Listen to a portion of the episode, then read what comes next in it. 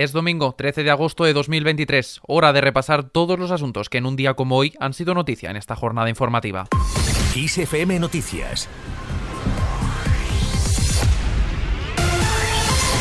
¿Qué tal? Muy buenas tardes. Quedan solo cuatro días para que se constituya la mesa del Congreso de los Diputados. Este jueves se elegirá su decimotercero presidente desde la instauración de la democracia en España en 1977 y que estará al frente de las Cortes Generales en la nueva legislatura que arrancará ese mismo día con la constitución de la mesa de la Cámara Baja y del Senado.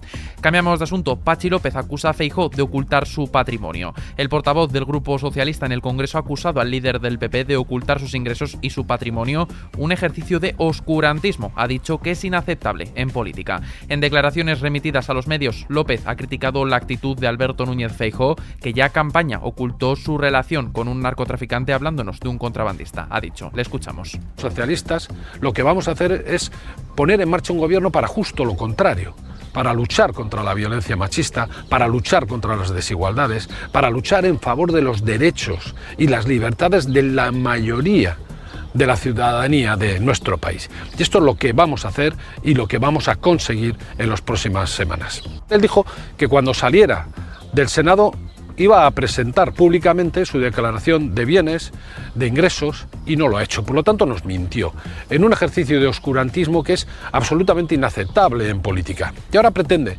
recoger su acta de diputado y seguimos sin saber qué es lo que recibe del Partido Popular. Sin embargo, Azcón ensalza la figura de Feijó. El líder popular en Aragón, Jorge Azcón, ha asegurado que el líder del PP, Alberto Núñez Feijó, es un líder incuestionable y que dice cumplirá la obligación moral de presentarse a la investidura. Además, Azcón ha asegurado que el bloque de la izquierda quiere, dice, blanquear a los separatistas y a los herederos de ETA. La izquierda quiere blanquear a los independentistas, a los separatistas, a los herederos del terror y quiere plantear que esos gobiernos no significan las amenazas que realmente significan. Yo creo que el señor Fijó es absolutamente consciente de que hemos ganado las elecciones y de que él tiene una obligación constitucional, una obligación moral, que es la de presentarse a la investidura y de ser presidente del gobierno de España. La determinación de Feijó yo creo que está fuera de toda duda.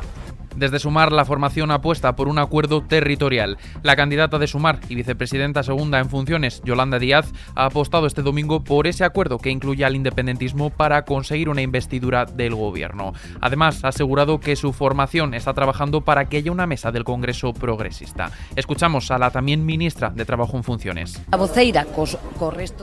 Nuestra portavoz con el resto de portavoces, singularmente del PSOE, estamos trabajando para tener una mesa que sea progresista y en Coalición Canaria. Nuestra apuesta clara es el PNV, una evidencia de ese cambio que se está produciendo y de esa representación plural. El presidente de Coalición Canaria, Fernando Clavijo, ha apostado por el Partido Nacionalista Vasco para presidir el Congreso de los Diputados que se constituirá la próxima semana. En una entrevista en La Vanguardia, el también presidente de Canarias ha insistido en que le encantaría que por primera vez un nacionalista pudiese presidir el Congreso.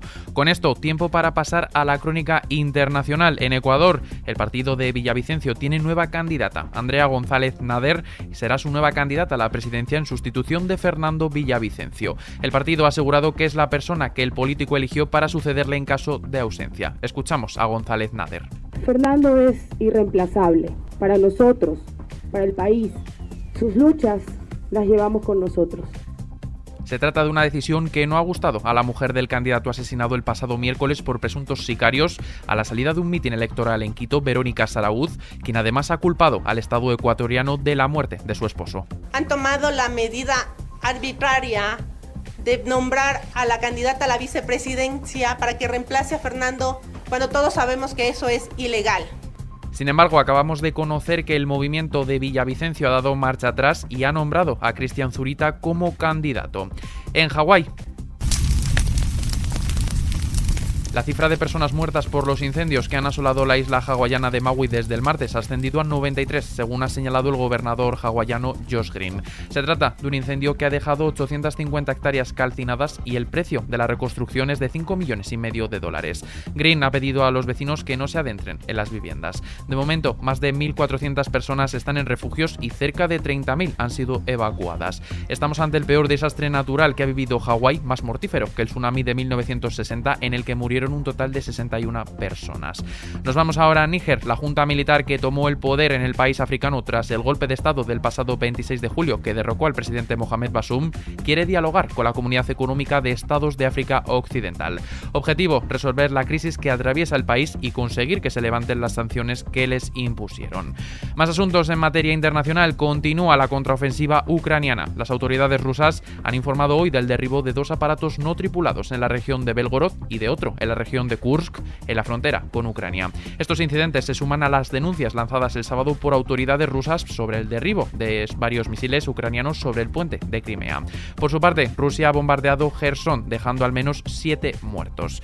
En casa, 22 inmigrantes de los 58 que llegaron en una embarcación precaria a la isla española de Tenerife, en el archipiélago atlántico de Canarias, tuvieron que ser ingresados este domingo en distintos hospitales debido a su estado de salud. En lo que afecta a nuestros bolsillos, llenar el depósito cuesta casi 7 euros más que al inicio del verano. El precio del diésel y de la gasolina ha protagonizado una escalada importante en la primera mitad del verano. Tras experimentar un ligero retroceso en los primeros días de julio, ambos carburantes han encadenado 5 semanas al alza. Así, el gasoil se ha encarecido un 8,8% entre esta semana y la del pasado 19 de junio, mientras que en el caso de la gasolina la subida es del 5,3%. Y en materia laboral, por primera vez hay menos mujeres en paro que hombres buscando el primer empleo. El número de parados en España que buscan su primer puesto de trabajo fue de 292.500 durante el segundo trimestre de este año. Supone un descenso del 7,11% en comparación con los 314.900 del primer trimestre. Además, por primera vez en la serie histórica, hay menos mujeres que hombres en esta situación. Son datos de la última encuesta de población activa. Con esto, tiempo para echar un vistazo a la previsión meteorológica de este lunes. La Agencia Estatal de Meteorología prevé para mañana lunes temperaturas máximas en aumento en área mediterránea y Asturias y en descenso en Canarias, Navarra, País Vasco y puntos del centro y sudoeste. No obstante, seguirán siendo significativamente altas en zonas del archipiélago o en Andalucía. En general será una jornada de gafas de sol, aunque quizás tengamos que sacar un paraguas en el norte de Galicia y Cantábrico, pues esperan chubascos y tormentas localmente fuertes. Y terminamos en el Festival Sonorama Rivera.